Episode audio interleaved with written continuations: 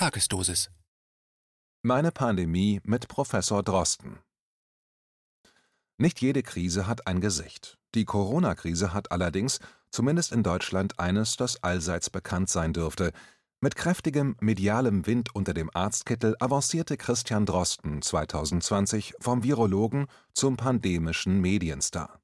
Man konnte den Eindruck gewinnen, ein ganzes Land hinge an den Lippen dieses scheinbar so hellsichtigen Mannes, der einen Wundertest schneller aus dem Ärmel schütteln konnte, als das Virus Menschen zu befallen vermochte. Bei etwas genauerer Betrachtung wird jedoch schnell deutlich, dass der ehrfurchtsgeschwängerte Personenkult um Drosten als auch das von diesem heraufbeschworene Narrativ auf tönernen Füßen stehen. Walter von Rossum führt in seinem neuen Buch Meine Pandemie mit Professor Drosten eben diese kritische Betrachtung durch. Im Folgenden erläutert er, wie es zu diesem Buch kam. Von Walter von Rossum es schnürt einem die Kehle zu, was als Meinungsverschiedenheit über die Interpretation von Daten und den daraus zu ziehenden Schlussfolgerungen begann, ist zu einer existenziellen Konfrontation geworden. Wir kommen nicht mehr um die Frage herum, wer oder was hinter diesem globalen Betrug namens Corona-Pandemie steckt. Man verkauft uns täglich Zehntausende von Neuinfizierten, von denen über 80 Prozent nicht mal ahnen, dass sie krank sein sollen. Wie auch, sie hüsteln kaum. Man wuchert mit der Zahl der Toten, Täglich stürze ein Flugzeug vom Himmel, faselt der Corona-Herkules aus Bayern. In Wahrheit stürzen jeden Tag etwa 15 Flugzeuge mit insgesamt ungefähr 2800 Toten vom Himmel. So viele Menschen sterben täglich in Deutschland. Zweifellos will der Meister der trüben Bilder sagen, dass täglich eine Flugzeugladung Menschen mehr stirbt als üblich. Das ist schlicht und durchschaubar gelogen. Am Ende des Jahres wird vielleicht eine geringe Zahl an Menschen mehr gestorben sein als im langjährigen Mittel. Dann bleibt nur die Frage, sind es die Selbstmörder, die die ewige Ruhe dem Terror der Pandemie vorzogen? Sind es die Infarkte, die nicht behandelt wurden, oder die zu Tode gestressten? Einige tausende Menschen haben einen traumatisierenden Krankheitsverlauf durchleben müssen, so wie immer in einem Land, in dem Jahr für Jahr knapp 100.000 Menschen an akuten Atemwegserkrankungen sterben. Zu Weihnachten bescherte die Tagesschau Bilder von Holzsärgen im Stau vor sächsischen Krematorien – Bergamo ante portas. Der Terror ist so tief unanständig wie verlogen. Die Rede von der Triage macht die Runde. Wer kann noch behandelt werden? Die Intensivstationen stünden vor dem Kollaps. Warum hat man in fester Erwartung der sogenannten zweiten Welle seit Juli 2020 etwa 5000 Intensivbetten abgebaut? Warum Dutzende Krankenhäuser geschlossen? Warum hat man nicht Personal aufgestockt, statt es abzubauen? Denn darin allein besteht das Problem der Überlastung. Hochbezahlte Experten beschwören das exponentielle Wachstum der Fälle. Zu keinem Zeitpunkt hat es ein exponentielles Wachstum gegeben, nicht einmal eine Andeutung davon. In keinem einzigen Punkt hat die Corona-Pandemie in Deutschland die Parameter beispielsweise der Influenza-Pandemie 2017-2018 erreicht, als tatsächlich 25.000 Menschen mehr starben, was allerdings nicht mal Appelle zum Händewaschen hervorrief, kein Drosten kommentierte die täglichen Wasserstandsmeldungen des Grauens und niemand wollte das Grundgesetz auf dem Verordnungswege außer Kraft setzen. Ich bin kein Freund letzter Wahrheiten, aber ich hege keinen Zweifel, dass bei dieser Corona-Pandemie von Anfang an systematisch und vorsätzlich gelogen wurde, und zwar im globalen Maßstab. Doch weder kenne ich die Urheber noch ihre Absichten. Ich kann also nur gewisse Ermittlungshypothesen aufstellen. Solche Hypothesen werden im Volksmund unserer Qualitätsjournalisten gerne als Verschwörungstheorien gebrandmarkt und als Kampfparole von Köpfen ins Feld geführt, die sich der Mühsal, die Welt interpretieren zu müssen, entziehen und hoffen, mit den Konformismen des Rudels über die Runden zu kommen. Von Anfang an erkennt man eine Trias am Werk, die mit allen Mitteln und leicht zeitverschoben versucht, einige Fälle von mysteriösen Lungenentzündungen in Wuhan mit Wucht zu einer ungeheuer gefährlichen Pandemie aufzublähen Medien, Seuchenwärter und Politiker. Bevor noch irgendjemand Genaueres wusste, schürten die Medien den Verdacht, es könne sich um eine Variante des SARS-Virus handeln, das bereits 2002/2003 die Welt an den Rand einer Katastrophe gebracht habe, was nicht einmal andeutungsweise der Fall war. Als sich der Verdacht bestätigte, verwandelte sich die massenmediale Berichterstattung in missionarisch beseelte Propaganda.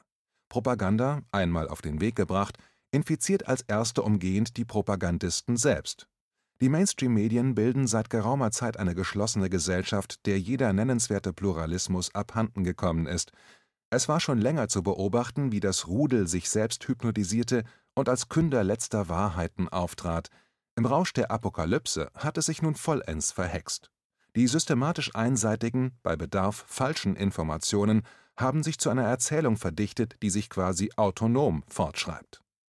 Und früh rückte ein Mann ins Zentrum des Geschehens, der fast immer zur Stelle war, wenn im 21. Jahrhundert eine Pandemie aus der Taufe gehoben wurde und dessen Warnungen, manchmal bis aufs Komma gleichlautend, sich zuverlässig als falsch erwiesen. Der einen PCR-Test für ein neuartiges Coronavirus quasi in der Tasche hatte, bevor überhaupt irgendjemand wissen konnte, dass es sich um ein Coronavirus handelte, der auf eine fast schon unheimliche Weise plappernde Ratlosigkeit medial in Expertise verwandelte monopolisierte und verbreitete, der als Chef des maßgeblichen Referenzlabors weltweit die Diagnostik mitbestimmte und der auf noch darzulegende Weise in das Geschäft der Seuchenwärter verstrickt ist: Professor Christian Drosten. Ich behaupte nicht, der Virologe Drosten habe die Federführung bei der weltweiten Pandemie, die hat zahllose Schauplätze, unzählige Akteure und eine längere Vorgeschichte.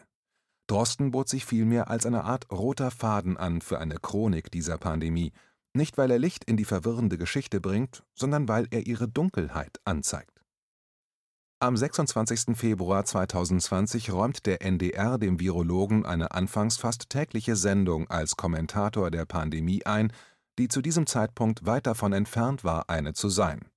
Bis Ende des Jahres lieferte Drosten in über 60 Folgen eine schwer erträgliche Kapitulationserklärung virologischer Expertise Dafür wurde er mit dem Bundesverdienstkreuz belohnt und man muss jederzeit mit seiner Seligsprechung rechnen. In kürzester Zeit und unter obskuren Umständen entwickelte er einen PCR-Test, der sich als das gefährlichste diagnostische Instrument aller Zeiten erweisen sollte. Nach Angaben fast sämtlicher medizinischer Behörden weltweit und fast aller Hersteller kommt einem solchen Test allenfalls in Verbindung mit einer komplexen klinischen Untersuchung Aussagekraft zu, Daran hat sich keine einzige dieser Behörden je gehalten. Deshalb kann man mit diesem Test bei richtiger Einstellung fast so viele Infizierte aus dem Hut zaubern, wie man gerade braucht. Inzwischen hat eine internationale Gruppe von Virologen gravierende handwerkliche Fehler in Drostens PCR-Test entdeckt. Bei fast allen Virenausbrüchen dieses Jahrhunderts, die mit aller Macht und groteskem medialem Getöse zu Pandemien hochtupiert wurden, war Drosten mit seinen PCR-Tests zur Stelle. Im Rückblick nehmen sich SARS-1, Vogelgrippe, Schweinegrippe oder MERS eher wie ganz und gar atypische, um nicht zu sagen asymptomatische Epidemien aus, die so schnell verschwanden, wie sie kamen. Ebenfalls rückblickend zeigen sich sonderbare Muster in Zusammenhang mit dem Thema Biosecurity. Vor etwa 20 Jahren begann man damit, Ängste vor Biowaffen zu schüren, angeblich in den Händen von Terroristen oder Schurkenstaaten wie dem Iran. Bei dem großen Anthrax-Hype 2001 in den USA kam am Ende allerdings raus, dass das Zeug aus den eigenen Biowaffenlaboren stammte.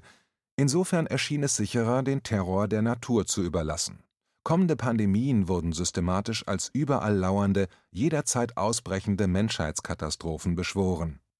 Die Erde wurde überzogen mit einem dichten Netz aus Seuchenwachtürmen, errichtet von einem überaus mächtigen Netzwerk des Modells Public-Private Partnership.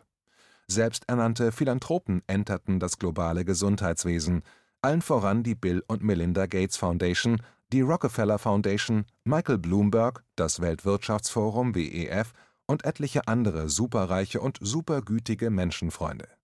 Bill und Melinda warfen mit vielen Milliarden Dollar die ganz große Impfmaschinerie an und übernahmen ein Fünftel der Kosten der Weltgesundheitsbehörde. Michael Bloomberg, ehemaliger Bürgermeister von New York, flutete die Johns Hopkins University und das Center for Health Security mit Milliarden Dollar.